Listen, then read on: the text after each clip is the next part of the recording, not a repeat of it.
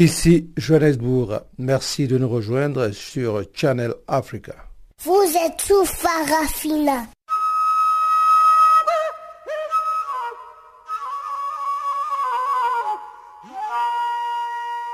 Farafina. Farafina. Terre de soleil. Farafina. Farafina. Un magazine d'infos africaine. Présentation Jacques Kouakou. Le retour de l'opposant congolais, le sénateur Jean-Pierre Bemba, dans son pays initialement prévu ce mardi, a été décalé d'un jour. La rapporteuse spéciale contre la traite des personnes a appelé les États du monde entier à renforcer leurs efforts de prévention et de lutte contre la traite des êtres humains, en veillant notamment à ce que les victimes et les victimes potentielles soient considérées traitées comme des titulaires de droits. Et puis M. Moussa Faki Mahamad, le président de la Commission de l'Union africaine, a affirmé lundi à Lomé que la malgouvernance constitue une des causes des multiples défis sécuritaires observés sur le continent africain.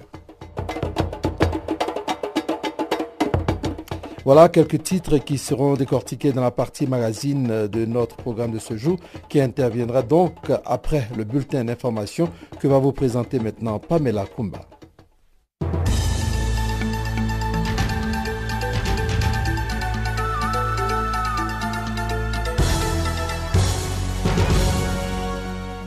Merci Jacques et bonjour à tous. Commençons ce bulletin au Zimbabwe.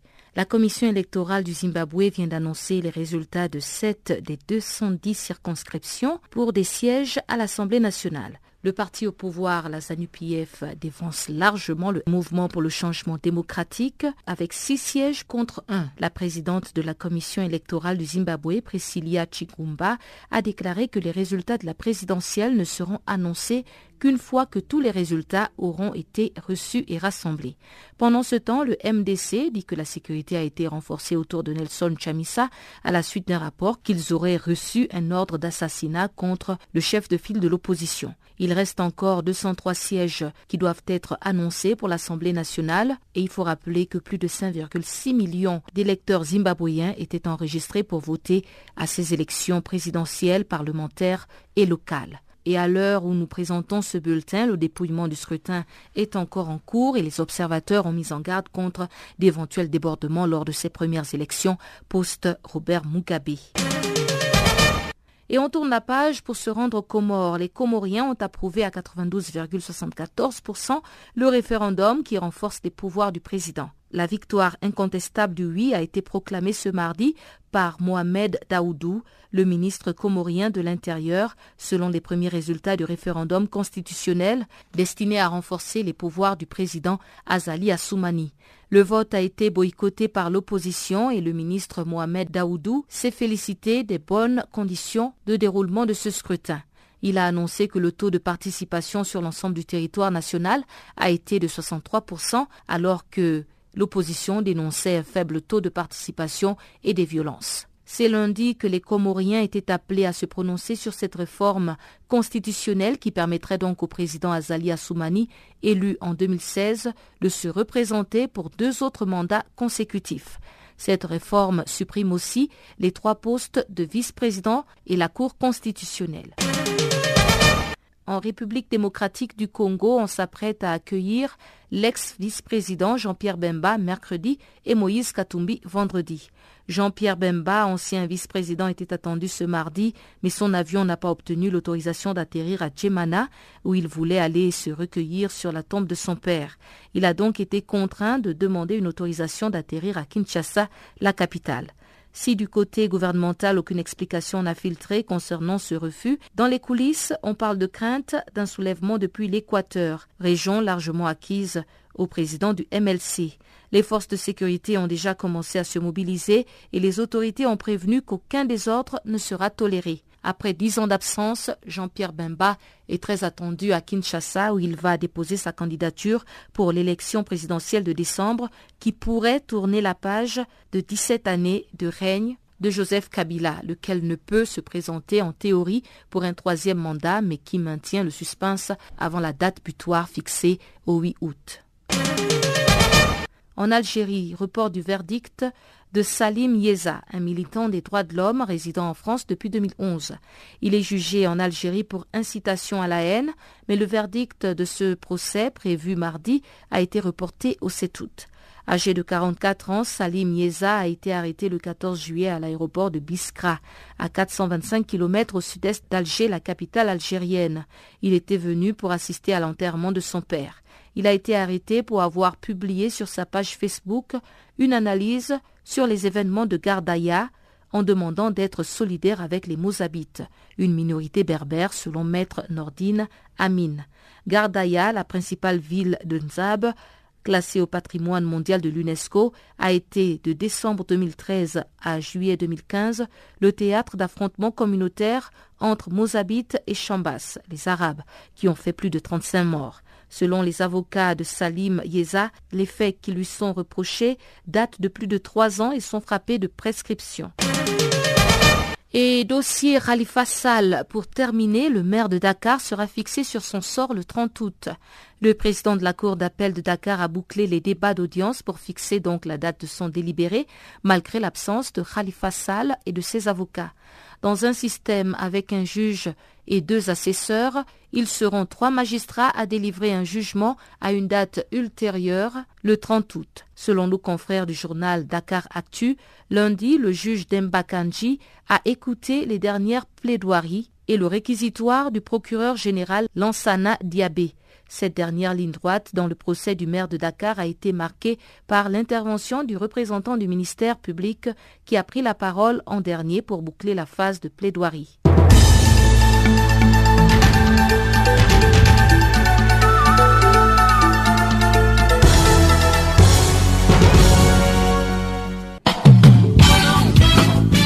Du nouveau sur Channel Africa.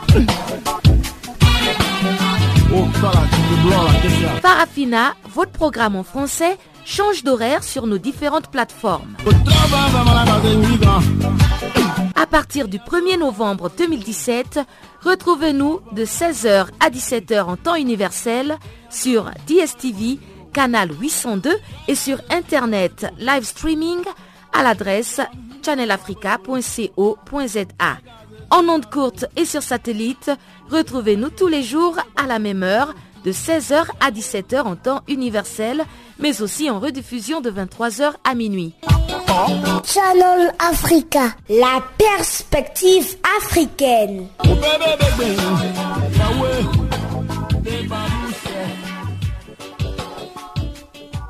Voilà, nous disons merci à Pamela Kumba pour ce bulletin. Je vous précise que Wiseman Mandrela a été remplacé à la technique par Adrienne Kenny.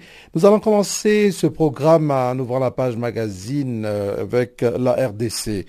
Le retour de l'opposant congolais, le sénateur euh, ancien vice-président congolais Jean-Pierre Bemba, dans son pays initialement prévu ce mardi, a été décalé d'un jour. Le leader du mouvement de libération du Congo, le MLC, est attendu à Kinshasa ce mercredi afin de retrouver sa famille politique et déposer sa candidature au poste de président de la République. Depuis Kinshasa, voici les détails avec Jean-Noël Bamosé, notre correspondant. C'est effectivement ce mercredi que le sénateur Jean-Pierre Bemba doit regagner la République démocratique du Congo, où il était pourtant attendu ce mardi, mais en tout cas ce retour a été décalé d'un jour. Selon le programme initial, l'avion en provenance de la Belgique avec à son bord l'opposant congolais Jean-Pierre Bemba devait atterrir directement à Gemena dans le sud Ubangi, où le sénateur devait commencer par s'incliner sur la tombe de son père Jano Bemba Saolona, décédé pendant que le fils croupissait à la haie. Cela n'a pas été permis par le gouvernement congolais qui a estimé que cet aéroport n'est pas international, une décision dénoncée par le mouvement de libération du Congo qui l'a plutôt qualifié de politique de la majorité présidentielle visant à nuire aux adversaires politiques. Jean-Pierre Bemba arrive ici à Kinshasa ce mercredi par l'aéroport international d'Njili. L'objectif principal est de retrouver sa famille politique et déposer sa candidature au poste de président de la République, même si la majorité présidentielle appelle la commission électorale à plus de vigilance. Dans tous les cas, pour le porte-parole de la majorité présidentielle, André Alain Atuntu, le sénateur Bemba est en conflit avec la loi électorale et n'est donc pas éligible. Le sénateur pourrait tomber sous le coup de l'article 10 de la loi électorale en ce qu'il dispose que, je cite, les personnes condamnées par un jugement irrévocable du chef de corruption sont inéligibles. Pour certains adeptes du sénateur, aux ailes non éclairées, la subornation des témoins n'est pas la corruption. La subornation de témoins est une corruption de témoins. La République démocratique du Congo est membre de la Cour pénale internationale et donc assume les décisions de la Cour pénale internationale roulées en arrêt définitif comme c'est le cas pour le sénateur Bema aux yeux de la loi électorale. La seule condamnation irrévocable suffit à le soumettre à l'article 10 sur l'inéligibilité. En toute logique et conséquence, la majorité présidentielle ne saurait transiger avec la loi, surtout qu'il s'agit de la prétention à la plus haute charge de l'État qui fait de son titulaire le magistrat suprême, partant le garant de la Constitution et du bon fonctionnement des institutions. Prétendant à ce poste éminent doit prêcher par l'exemple pour ne pas devenir dans ses fonctions d'État l'allié objectif et moral de tout ce qui serait amené à violer la Constitution et les lois de la République. Du côté du mouvement de libération du Congo, on rejette tout en bloc. Certains cadres du MLC estiment même qu'à la majorité présidentielle, on devrait chercher à approfondir les connaissances en droit. Dans tous les cas, pour la secrétaire générale du parti du sénateur Bemba, le leader du MLC conserve tous ses droits civils et politiques et doit déposer sa candidature et dans le cas où elle serait rejetée, il y aurait nécessairement un recours. L'AMP est devenue la Cour pénale internationale ou l'AMP est devenue la justice congolaise. Je ne sais plus quelle est la nature de l'institution ou de l'association privée qui s'appelle majorité présidentielle, qui est d'ailleurs finissante. C'est ça la stupéfaction. Jean-Pierre Bemba, il est candidat. Vous n'avez aucune qualité aucune compétence de spéculer sur ses droits civils et politiques. Jean-Pierre Bemba était à la Cour pénale internationale pour une affaire principale qui n'existe plus. L'affaire de subordination des témoins, c'est une affaire subsidiaire. Je ne peux pas comprendre que l'accessoire tienne les principales en état. Donc je vous dis, il n'y a aucun problème. Nous allons user de tous les droits qui nous sont permis C'est en fait le samedi que Jean-Pierre Bemba doit se déplacer pour Guémena dans sa province du sud Ubangi où il est très attendu par les militants du mouvement de libération du Congo, le MLC. Jean-Noël Bamwese pour Canal Africa Kinshasa.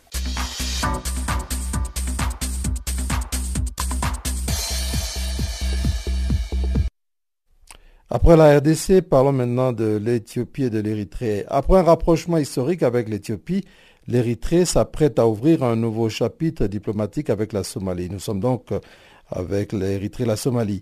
Mohamed Farmajo, le chef de l'État somalien, vient d'achever une visite de trois jours chez son voisin érythréen. La première depuis l'indépendance de l'Érythrée en 1993, pays avec lequel la Somalie entretenait des rapports très tendus depuis plusieurs années. Des détails ici avec Chanceline Lourarquois. C'est une véritable lune de miel qu'ont vécu les présidents somaliens et érythréens pendant trois jours. Mohamed Farmajo et Isaya Aferwaki ont décidé de rétablir leurs relations diplomatiques. La décision du président érythréen Isaya Aferwaki d'inviter son homologue somalien ouvre un nouveau chapitre dans l'histoire des relations bilatérales après des années de rapports difficiles. Les ambassades des deux pays devraient prochainement rouvrir à Mogadiscio et à Asmara. L'Érythrée a passage reconnu officiellement les gouvernements somaliens. Les conflits et l'instabilité sont proches de leur fin. Nous entrons dans une nouvelle phase de transition, a déclaré le chef de l'État érythréen Isaya Afewerki, qui a reconnu les gouvernements somaliens en précisant qu'Asmara soutenait l'indépendance politique et la souveraineté somalienne. Ce sont des propos qui tranchent après le 15 de.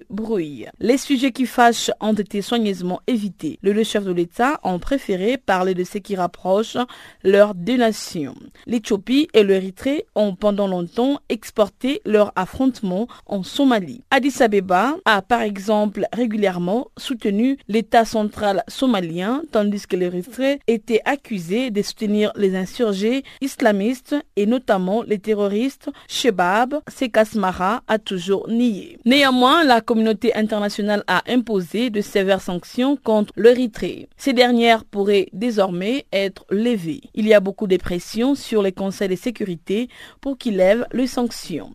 L'Éthiopie a envoyé un signal pour indiquer qu'ils souhaitent leur retrait. D'ailleurs, il y a un mouvement régional qui est en train de naître pour dire que l'Érythrée doit être récompensée pour ses efforts. Et c'est logique. La raison d'être de ces sanctions, c'était parce qu'Assamara soutenait le terroriste islamiste somalien Shebab. L'Érythrée tentait d'influencer la politique régionale de façon très dangereuse et aider les mouvements rebelles armés. Tout cela est désormais terminé.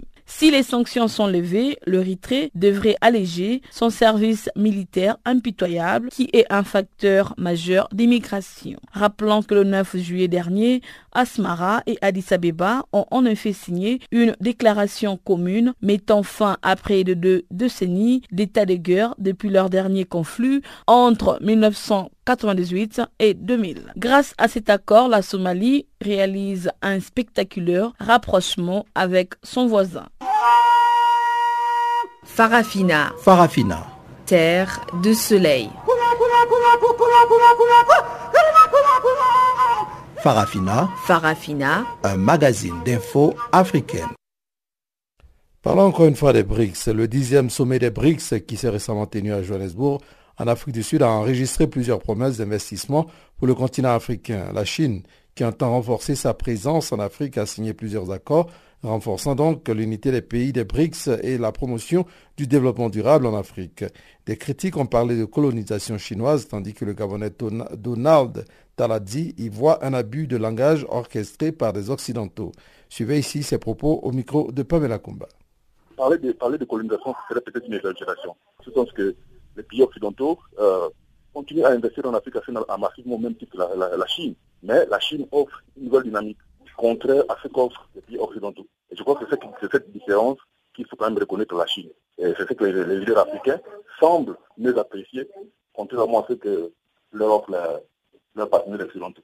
En, clair, en, clair, il faut simplement retenir que le terme colonisation, nouvelle colonisation d'Afrique par la Chine, à mon sens, c'est un terme qui ne devait pas être entretenu.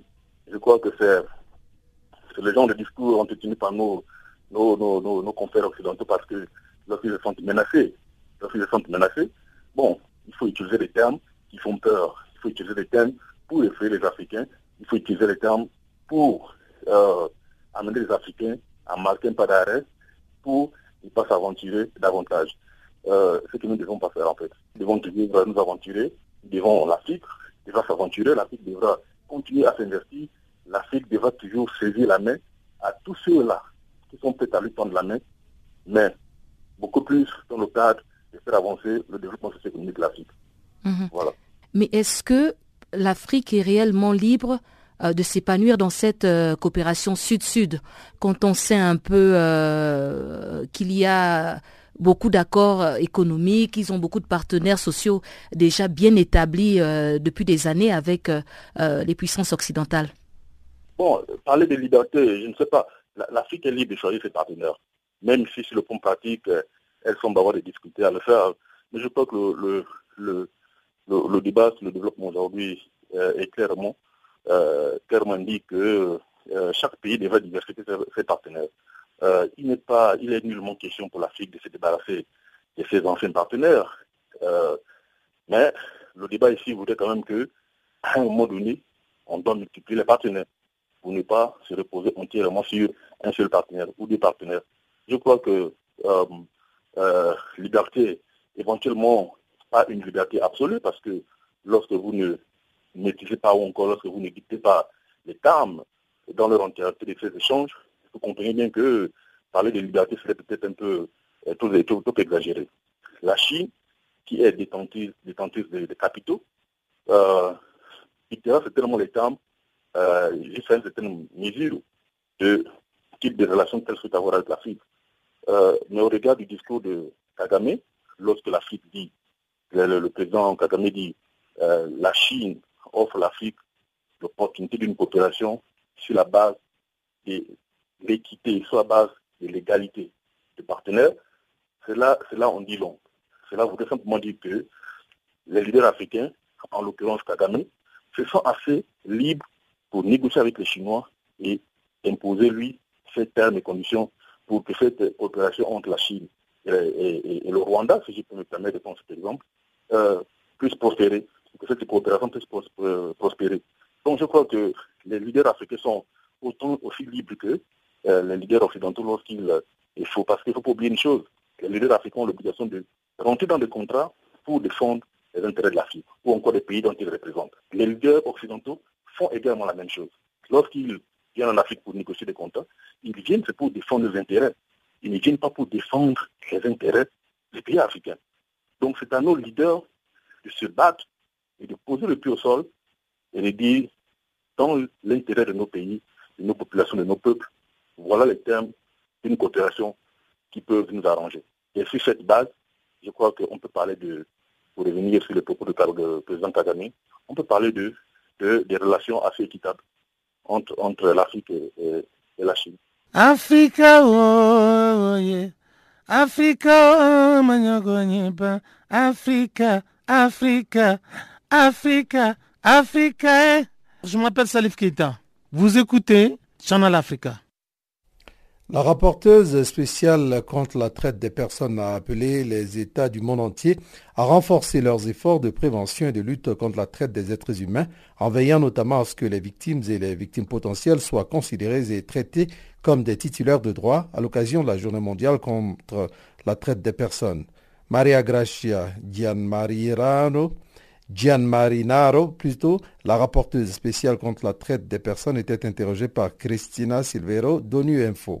Les personnes qui sont particulièrement vulnérables à la traite sont très souvent euh, des migrants, des réfugiés et des demandeurs d'asile. Et la raison est évidente. Ils se trouvent dans un pays euh, dans lequel ils pourraient avoir une atmosphère hostile, dans un pays dans lequel euh, ils sont des migrants irréguliers. Ils n'ont pas d'accès au marché du travail régulier et ils n'ont pas de moyens financiers pour continuer leur voyage c'est la situation dans laquelle euh, ils euh, peuvent euh, se tourner vers des, intermédiaires douteux et devenir des victimes de la traite des êtres humains. Et alors, on doit respecter les droits des migrants et des demandeurs d'asile pour réduire la vulnérabilité des gens, en particulier des migrants, à la traite et à l'exploitation. Et donc, mon premier message est respecter les droits des migrants et des réfugiés, des demandeurs d'asile, aussi en termes de respect du principe de non-refoulement. Euh, récemment, on a eu euh, une situation vraiment dramatique dans la mer Méditerranée. Et là, ce qui se passe est qu'aucun migrant devrait être forciblement retourné, euh, renvoyé en Libye parce que nous savons que là, des violations énormes des droits de l'homme en termes de torture, en termes de violence sexuelle, extorsion, la traite et, et l'exploitation, même l'esclavage, arrivent. Et donc, le principe de non-refoulement est un des droits des migrants, des réfugiés, des demandeurs d'asile qui doit être respecté. Alors, vous avez évoqué la vulnérabilité, mais quel est le lien entre migration et trafic des êtres humains? Et le lien est clair dans le sens qu'un migrant peut décider de migrer pour des raisons différentes, un conflit, un désastre naturel, la pauvreté extrême. Mais ce qui peut se passer est que le migrant utilise tous ses moyens financiers pour entamer le voyage.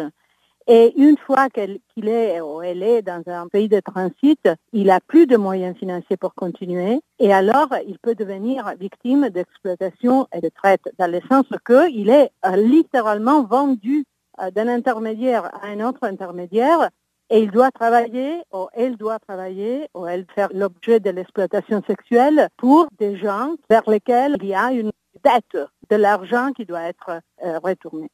Alors, euh, vous avez lancé ce message cette année avec une certaine urgence. Pourquoi? Parce que dans les contextes de, de migration mixte, de, de migration dans lesquelles on a tout, on a les migrants, on a les réfugiés, on a les demandeurs d'asile, il y a une lacune grave de repérage, de détection des situations de traite dans les places d'arrivée, par exemple. Après les opérations de sauvetage les places d'arrivée, l'identification, le repérage des victimes de la traite n'est pas une priorité.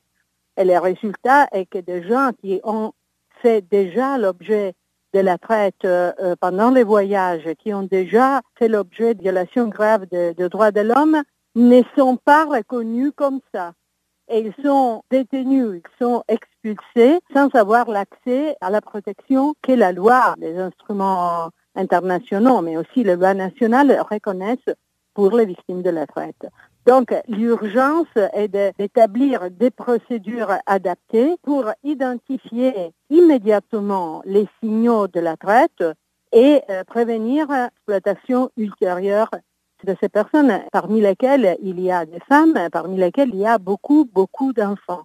Alors concrètement, que faut-il faire? Premièrement, éviter d'instrumentaliser les mesures contre la traite pour justifier l'adoption de politiques restrictives sur la migration. C'est exactement le contraire. Les politiques restrictives qui augmentent l'irrégularité, qui augmentent la fragilité, qui fragilisent les migrants, sont la situation qui euh, augmente le, risque de traite.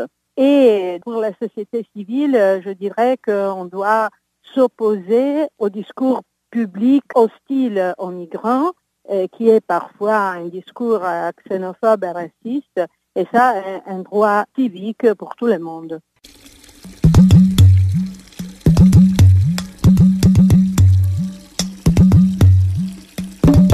Vous écoutez Channel Africa à la radio et sur internet www.channelafrica.org.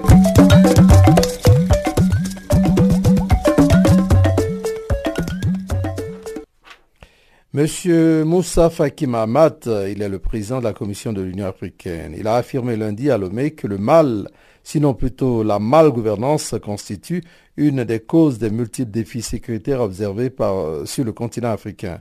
Le responsable de l'instance panafricaine a souligné la nécessité de procéder à une approche globale qui prend non seulement en compte l'aspect sécuritaire, mais aussi et surtout les causes sous-jacentes du terrorisme et des conflits. Faki Mahamat s'est exprimé dans la capitale togolaise à l'ouverture d'un sommet conjoint de la communauté économique des États de l'Afrique de l'Ouest, la CDAO, et de la communauté économique des États de l'Afrique centrale, la CEAC. La rencontre des chefs d'État et de gouvernement des deux organisations était principalement axée sur la paix et la sécurité dans leur zone sous-régionale. Des détails avec Batley le continent africain connaît de nombreux défis sécuritaires, notamment le terrorisme, les rébellions armées, la piraterie maritime, la persistance du trafic de tout genre et la transhumance. C'est ce qu'a affirmé lundi à Lomé M. Moussa Faki Mahamat, le président de la Commission de l'Union africaine. Il s'est exprimé à l'ouverture d'un sommet conjoint de la Communauté économique des États de l'Afrique de l'Ouest, la CDAO, et de la Communauté économique des États de l'Afrique centrale, la CEAC. La réunion des chefs d'État et de gouvernement de ces deux organisations était axée principalement sur la paix et la situation sécuritaire dans les deux sous-régions. M. Mahamat a déclaré que ces mots ont pour origine la malgouvernance et le manque d'opportunités pour les jeunes. Parmi les autres facteurs contribuant à l'insécurité sur le continent africain, le président de la Commission de l'Union africaine a indexé le sentiment de marginalisation ainsi que les changements climatiques qui ont pour conséquence le rétrécissement du lac Tchad et l'ensablement du fleuve Niger. M. Moussa Faki Mahamat a profité du sommet conjoint CDAO-CEAC pour saluer la force multinationale mixte le G5 Sahel et l'action contre la piraterie maritime, des actes qui traduisent, selon le responsable de l'Union africaine, l'expression d'une forte volonté politique. Face aux défis sécuritaires, M. Faki Mahamat a souligné la nécessité de procéder à une approche globale qui prend non seulement en compte l'aspect sécuritaire, mais aussi et surtout les causes sous-jacentes du terrorisme et des conflits. Réunis ce lundi dans la capitale togolaise, les dirigeants de la CDAO et la CEAC se sont penchés sur la situation sécuritaire de leurs espaces sous-régionaux avant d'adopter une déclaration définissant une approche commune sur la sécurité et la lutte contre l'extrémisme violent. Une quinzaine de chefs d'État ont participé à ce sommet, notamment les présidents respectifs de la Centrafrique, la Gambie, la Sierra Leone, le Burkina Faso, le Sénégal, le Niger, le Nigeria, la Guinée-Bissau, le Congo, la Côte d'Ivoire, le Gabon, le Ghana, le Tchad et le Togo. Les chefs d'État de l'Angola, du Burundi, du Mali, de la Guinée équatoriale, de Sao Tomé et Principe se sont fait représenter par des délégations de haut niveau. Ont également pris part à ce sommet conjoint les partenaires et les bailleurs de fonds tels que la Banque mondiale, la Banque africaine, de développement, l'Union africaine et l'Union européenne. Selon un communiqué qui a sanctionné la conférence de Lomé, les chefs d'État de la CDAO et la CEAC se sont engagés à coopérer pour la paix, la sécurité, la stabilité et la lutte contre l'extrémisme violent dans leurs deux blocs sous-régionaux. Ils ont souligné la nécessité d'une coopération renforcée et effective entre leurs deux communautés. Il est même prévu la mise en place d'un mécanisme d'alerte précoce des menaces. Le communiqué informe par ailleurs que les dirigeants africains présents dans la capitale togolaise ont décidé de se rencontrer annuellement en marge du sommet de l'Union africaine. Le sommet conjoint CDAO-CEAC sera désormais organisé tous les deux ans. La prochaine rencontre est prévue en 2020 à N'Djamena, la capitale du Tchad. Barthélémy Nguessan pour Channel Africa.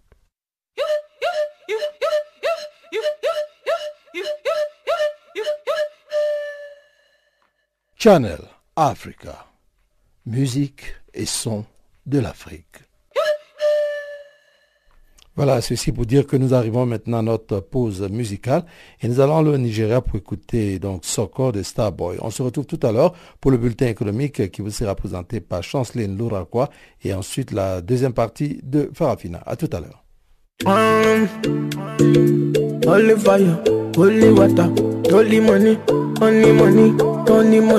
Fire, holy water, holy money, only money, only money, only money. We are woody fire, woody thunder, only money, only money, only money. Let the mare bless you with body, oh baby. Oh. Star boy go bless you with money, oh my girl. Let the mare bless you with body, oh baby. Oh, star boy go bless you with money, oh my girl. Uh, yeah, man, suck up, suck up, sucker, sucker, sucker, sucker, sucker, baby. Sucker, sucker, sucker, sucker, sucker. Bóyá gbé fún lọ́pọ̀, lọ́pọ̀, lọ́pọ̀, oh. Bóyá give fún baby. Sucker, sucker, sucker. Oh, when I come through. They know we survive, so they turn up all eyes on me now. So many things we fit to do with your mama, oh, baby. Ah. Starboy getting plenty money ah.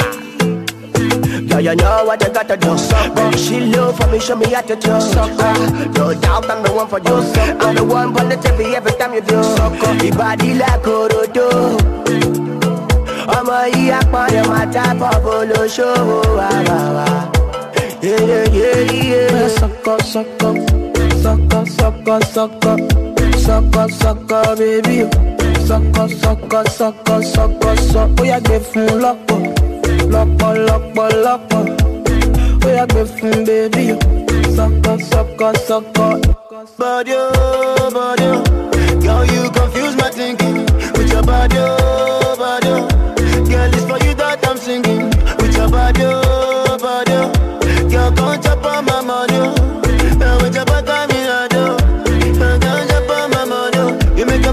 Smoke cannabis, sucker. How my brain done reset, sucker. All I see now your way, sucker. Girl, come on, you make me dance, sucker. I like the way your body semper from you, sucker. Baby, come take a dip from you, sucker. Make your body move from me, sucker. Baby, come take bang up from you, sucker. Sucker, sucker, sucker, sucker, sucker, sucker, sucker, baby. Sucker, sucker, sucker, sucker, sucker. Oh, yeah, give him lọ́pọ̀, lọ́pọ̀, lọ́pọ̀, lọ́pọ̀. Oh, yeah, give him baby. Sucker, sucker, sucker. Step in the place, the party scatter. Make them surrender. but Whether they give them what they need, yeah. Another hit, another one. Nicki Minaj, she start to dance. Girl, I love love the things you do. Yeah. So baby, dance and dance to kusu. Yeah. When you do that dirty wine, yeah, yeah. We are your baby, we are your baby, we are your body. Suck. We are your baby, we are go crazy, we are your body. Suck. Want to spend money, make me spend money, make me spend money. Suck. We are your baby, we are go crazy, we are your body. Suck up, suck up, suck up, suck baby. Suck up, suck up, suck up, suck up, suck up. We are from lock up, lock up, lock. Oh, you're good friend, baby. Sucker, sucker, sucker. Hey, let you marry. Bless you with body, oh, baby. Oh. Star boy, go. Bless you with money, oh, my girl. Hey, let you marry. Bless you with body, oh, baby. Oh. Star boy, go. Bless you with money, oh, my girl. Uh, yeah. Oh, yeah, sucker, sucker. Sucker, sucker, sucker. Sucker, sucker, baby. Oh sọkọ sọkọ sọkọ sọkọ sọ. Ó yá gbé fún lọ́pọ̀ lọ́pọ̀ lọ́pọ̀ lọ́pọ̀. Ó yá gbé fún bébí. O sọkọ. Sọkọ sọkọ.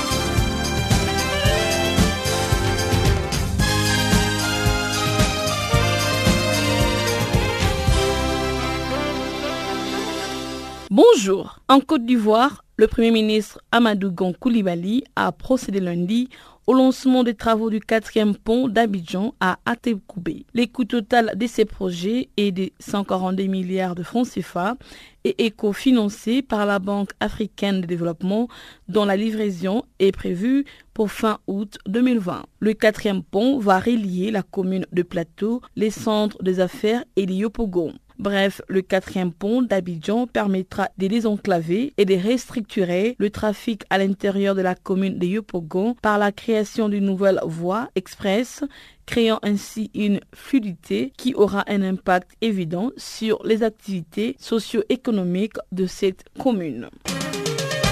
En Afrique du Sud, la visite du président chinois Jinping dans le cadre du sommet des BRICS, sous fond de guerre commerciale avec les États-Unis et les défis face au protectionnisme américain, a également permis la signature d'importants accords commerciaux entre les deux pays. À cet effet, la Chine va investir 10 milliards de dollars pour la construction d'une usine métallurgique. Le futur complexe métallurgique sera installé dans une zone économique spéciale située dans la province de Limpopo à l'extrême nord-est du pays. En conclusion, les échanges commerciaux entre les deux pays s'est chiffré en 2017 à 39,17 milliards de dollars, soit une hausse de 11,7% par rapport à l'année précédente selon des statistiques chinoises. Au Ghana, la Banque centrale a enregistré une perte d'un peu plus de 347 millions de dollars, soit 1,64 milliard de Ghana CEDI en 2017, selon son rapport annuel qui annonce un bénéfice avant impôt de 150 millions de dollars, soit 709,5 millions de Ghana CEDI. L'analyse des performances de dépréciation montre que la situation est imputable au soutien des régulateurs aux banques ghanéennes, les plus grands contributeurs à la position de perte. Pour rappel, en septembre 2017, la Banque centrale a augmenté le capital déclaré de la banque de 25,4 millions de dollars à 84,7 millions de dollars avec une échéance de décembre 2018. Au Niger, l'Union européenne compte débloquer 15 millions d'euros pour la formation professionnelle et entrepreneuriale des jeunes en Afrique. Ces fonds permettra de traiter la question de l'employabilité de jeunes et des groupes vulnérables grâce à l'amélioration de l'enseignement et de la formation technique et professionnelle et l'élargissement des possibilités d'emploi, contribuant ainsi à une meilleure adéquation entre l'offre et la demande de main-d'œuvre. Les programmes visent à soutenir 12 pays en Afrique centrale et de l'Ouest, notamment le Niger, les Burkina Faso, les Cameroun, la Côte d'Ivoire, la Gambie, le Ghana, le Guinée, le Mali, la Mauritanie, le Nigeria, le Sénégal et le Tchad. L'objectif est de toucher 10 500 jeunes entrepreneurs dans les 12 pays bénéficiaires de cette action, favorisant ainsi davantage la stabilité et les perspectives économiques dans la région. Nous bouclons ce bulletin économique en île Maurice. Confronté à une baisse de sa valeur sur le marché mondial, la filière de la canne à sucre devient de moins en moins rentable pour les gouvernements. L'économie de l'île Maurice dépend encore de revenus de cette industrie, des revenus estimés à environ 150 millions de dollars par an. L'île Maurice produit désormais autour de 400 000 tonnes de sucre par an destinés principalement au marché européen. Ces dernières années, les cours du sucre ont baissé de près de 40%. Depuis quelques temps, le pays a centralisé sa production pour passer les 12 à 4 usines seulement. Face à cette situation, le gouvernement a confié à un comité ministériel la tâche de proposer un nouveau plan d'action pour valoriser les sucres et tous les sous-produits possibles de la canne.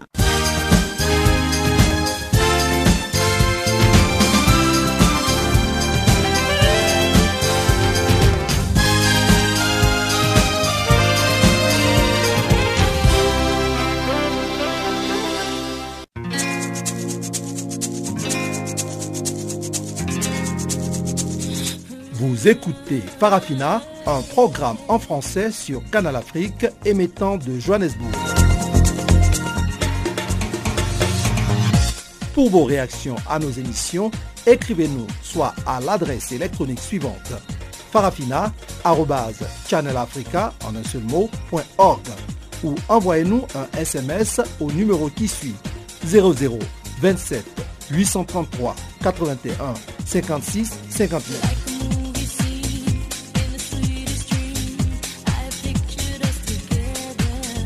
Notre adresse électronique farafina.channelafrica ou par SMS 0027 833 81 56 59.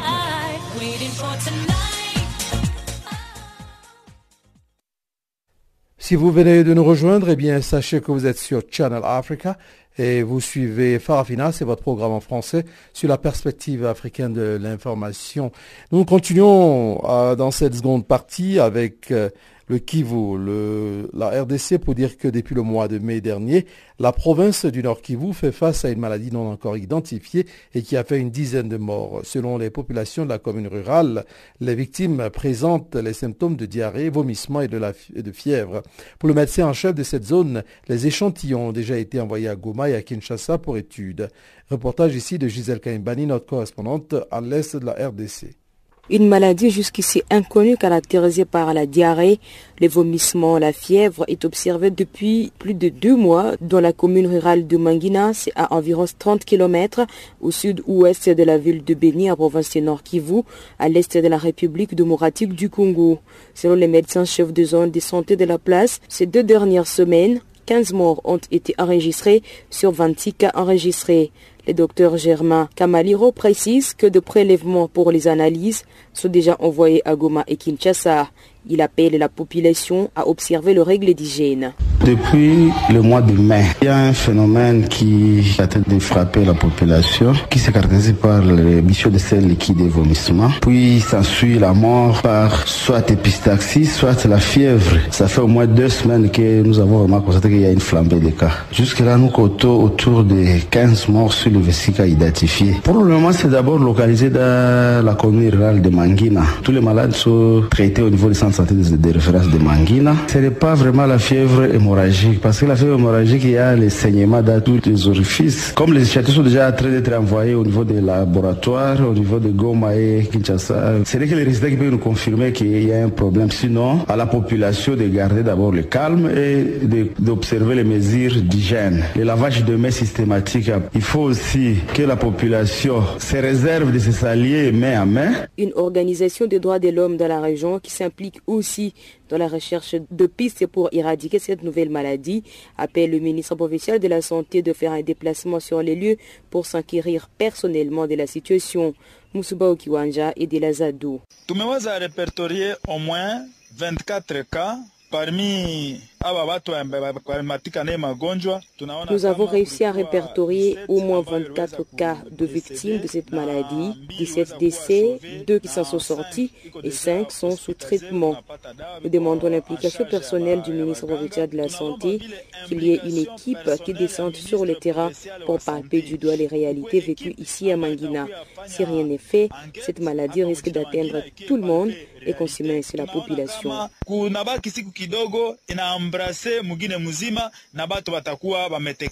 S'adressant à sa population, le maire adjoint de la ville de Béni appelle celle-ci à transférer tout cas présentant les signes de vomissement, saignement, diarrhée devant les structures sanitaires pour une prise en charge. Modeste Bagwanamaha.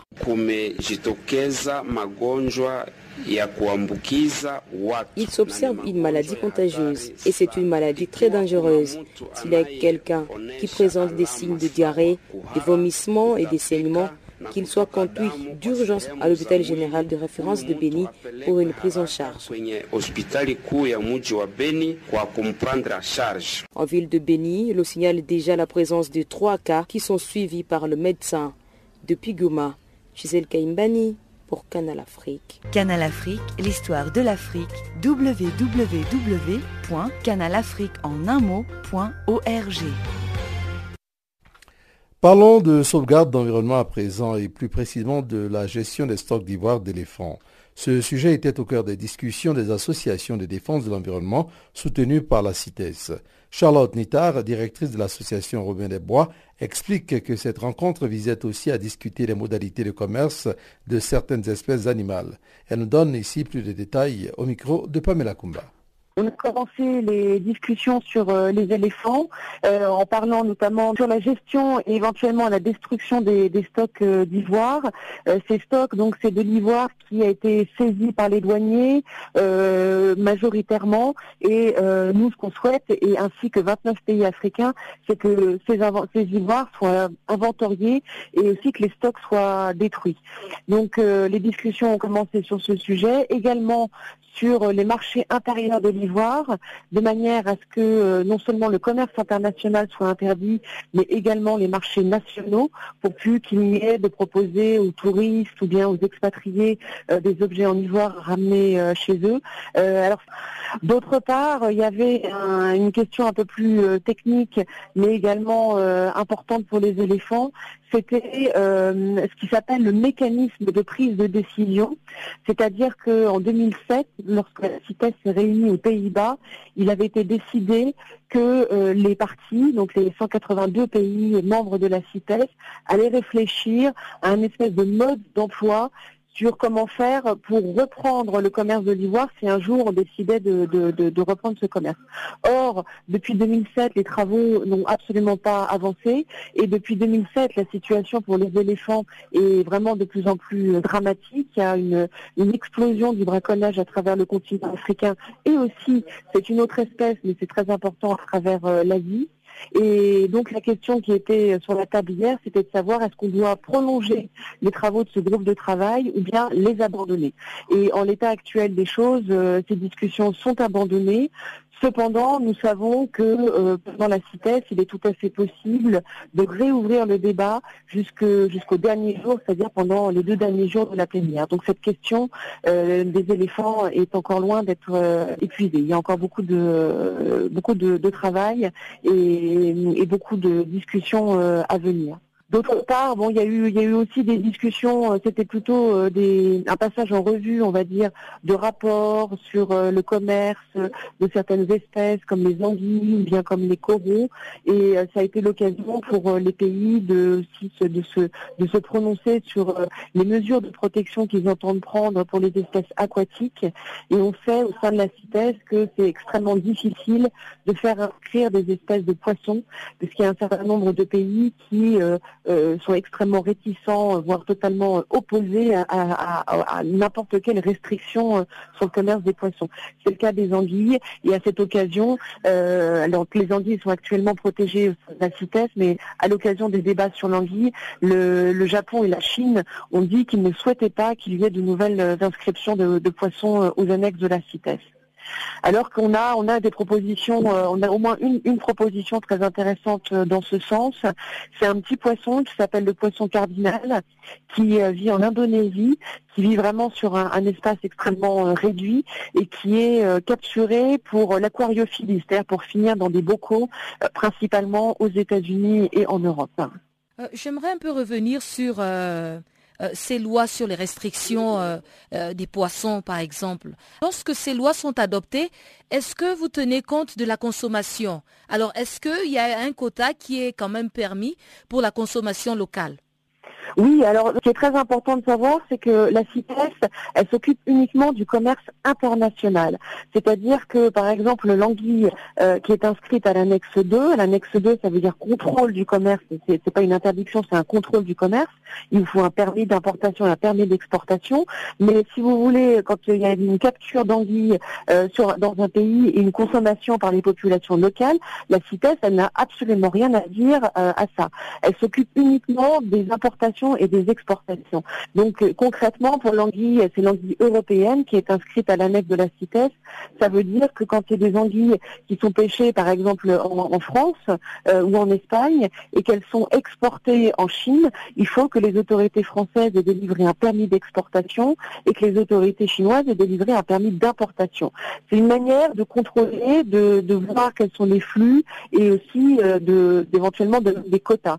C'est-à-dire de dire, nous, étant donné que euh, les populations elles sont euh, euh, trop petites pour une, grande une grande pêche, on décide que chaque année c'est seulement 2 tonnes ou 3 tonnes, ça dépend des communautés internationales. Farafina. Farafina. Terre de soleil. Farafina. Farafina. Un magazine d'infos africaine. Au Burkina Faso, l'Assemblée nationale a adopté lundi un nouveau code électoral contesté par l'opposition. Ce nouveau code électoral voté par les députés de la majorité consacre la carte nationale d'identité et le passeport comme les seules pièces servant à l'inscription sur les listes électorales et au vote. Par ailleurs, ce code exclut l'usage de la carte consulaire pour les Burkinabés de l'étranger. Détail, Chanteline Louraquois.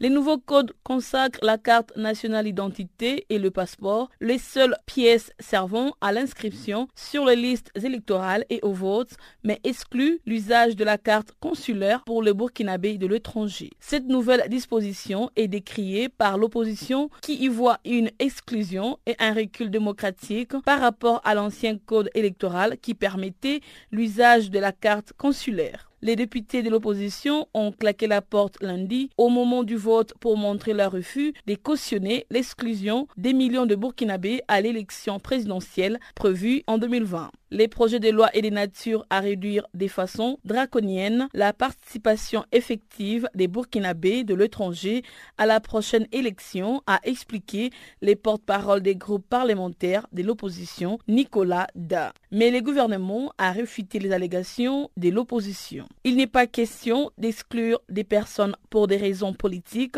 mais de s'assurer de la nationalité des électeurs, a déclaré Simeon Sawadogo, ministre de l'administration territoriale. Selon lui, la carte consulaire est un document d'identification et non d'identité et pose donc un problème de fiabilité. Pour le président de l'Assemblée nationale, Alsan Bala Sakandé, cette loi est une avancée démocratique majeure car le vote des Burkinabés de l'étranger a toujours été considéré comme un serpent de mer. Des promesses qui ne viennent jamais. Selon l'opposition, la majorité des Burkinabés vivant à l'étranger ne disposent que d'une carte consulaire alors que leurs cartes nationales d'identité ou passeport, quand ils en ont, sont périmées. Lors de sa campagne qu'il a portée au pouvoir en 2015, le président Rockmark Christian Caboret avait promis de mettre en place les votes des Burkinabés de l'étranger en gestation depuis 2009. Roch Marc Christian Caboret, âgé de 58 ans, a été élu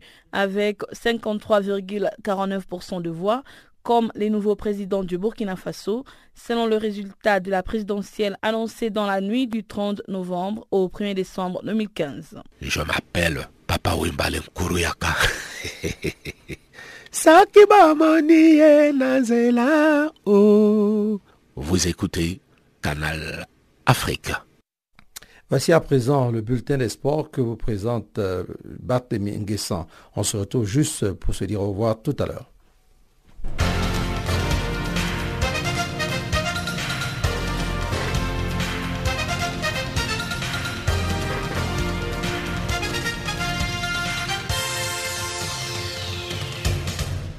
Bonjour à tous et bienvenue dans ce bulletin de sport sur Channel Africa.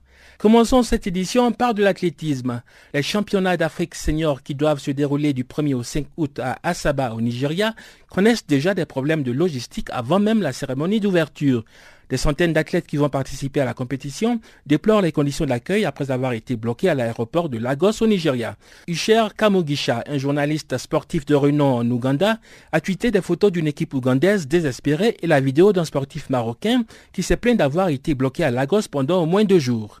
Le président du comité d'organisation locale du 21e championnat d'Afrique senior d'athlétisme, Solomon Ogba, a déclaré aux journalistes que quelques situations qui restent à parfaire seront réglées avant la cérémonie d'ouverture de la compétition.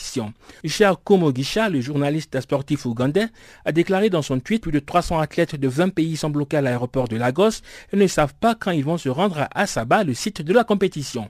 Le 21e championnat africain d'athlétisme senior démarre ce mercredi au nouveau stade Stephen Keshi. L'Afrique du Sud a remporté la dernière édition à domicile à Durban.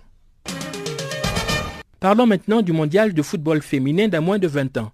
Les Falconettes, les footballeuses de moins de 20 ans du Nigeria, vont quitter jeudi leur dernier camp d'entraînement au Tyrol, en Autriche, en direction de la France où elles vont participer à la 9e édition de la Coupe du monde féminine des moins de 20 ans. La compétition va se dérouler du 5 au 24 août en Bretagne. Le Nigeria est placé dans le groupe D en compagnie de Haïti, la Chine et l'Allemagne, tandis que le Ghana, l'autre représentant africain, va affronter la France, la Nouvelle-Zélande et les Pays-Bas dans le groupe A. Les Falconettes vont jouer leur match d'ouverture contre l'Allemagne au stade de Marville à Saint-Malo le lundi 6 août. Rappelons que les Allemandes ont battu leur homologue nigériane lors de la finale de 2010 et 2014. Les Falconettes vont ensuite affronter Haïti le jeudi 9 août avant de rencontrer la Chine quatre jours plus tard. Les Nigérianes qui ont remporté la médaille d'argent aux deux dernières éditions du mondial féminin de football des moins de 20 ans auront à cœur cette année d'être sacrées championnes du monde. Toujours en matière de football, L'attaquant brésilien Neymar Junior a demandé au public de l'aider à gérer sa frustration après les nombreuses critiques qui l'ont ridiculisé à cause de ses simulations lors du mondial russe. Dans une vidéo de 90 secondes réalisée par son sponsor Gillette et publiée lundi sur les réseaux sociaux et la télévision brésilienne, Neymar a cherché à reconquérir les fans qui critiquaient son comportement. Dans la vidéo, Neymar déclare qu'il lui a fallu du temps pour accepter les critiques et se transformer en nouvel homme. La star brésilienne de 26 ans poursuit, vous pouvez à me jeter des pierres ou bien m'aider à rester debout. Je suis tombé, mais seuls ceux qui tombent peuvent se lever. Neymar Junior a indiqué avoir un nouveau visage et un cœur ouvert. En tennis, l'ancien numéro 1 mondial Andy Murray a battu lundi l'Américain Mackenzie McDonald au premier tour du tournoi de Washington. Le Britannique a eu besoin de 7 balles de match pour remporter la rencontre en 3-7, 3-6, 6-4, 7-5. C'est sa première victoire sur surface dure après 17 mois. Blessé à la hanche depuis juillet 2017, Andy Murray avait été opéré en janvier dernier. Murray va affronter son compatriote Carl Edmund au prochain tour du tournoi de Washington. Et puis en basketball, le championnat professionnel américain, la NBA, va organiser le mois prochain un match de gala à Pretoria, la capitale sud-africaine, pour marquer la célébration du centenaire de Nelson Mandela. Le match va opposer un groupe de basketteurs d'origine africaine qui évolue en NBA à une sélection du monde. Dans la sélection africaine, on pourra voir le sud-soudanais Liol Deng de Los Angeles Lakers, le congolais Bismack Biyombo de Charlotte Hornets, le camerounais Joel Embiid de Philadelphie 76ers et le congolais Serge Ibaka des Raptors de Toronto. Le match va se jouer le 4 août au Sun Arena à Pretoria. C'est la troisième fois que la NBA organise ce genre de rencontre sur le continent africain après les rencontres de Johannesburg en 2015 et 2017. Le match aura lieu à la suite de la 16e édition de la branche africaine de Basketball Without Borders. Enfin en golf, Trey Patton, le jeune prodige sud-africain de 8 ans, va participer au championnat du monde de golf des enfants américains qui va se dérouler aux USA au célèbre club des Pinehurst en Caroline du Nord du 2 au 4 août. Le jeune Sud-Africain va rejoindre plus de 1400 enfants âgés de moins de 12 ans en provenance du monde entier pour essayer de conquérir le titre le plus prestigieux de golf pour enfants. À la fin du mois de mai cette année, Trey Patton a fini à égalité au 9e rang du championnat des enfants européens en Écosse. Il avait terminé seulement à 6 coups du vainqueur. Le jeune prodige sud-africain de golf va se rendre aux USA en compagnie de son frère cadet et de leur papa grâce à la Turkish Airlines qui a également parrainé son voyage en Écosse. Voilà, c'est la fin de ce bulletin de l'actualité sportive. Merci de l'avoir suivi.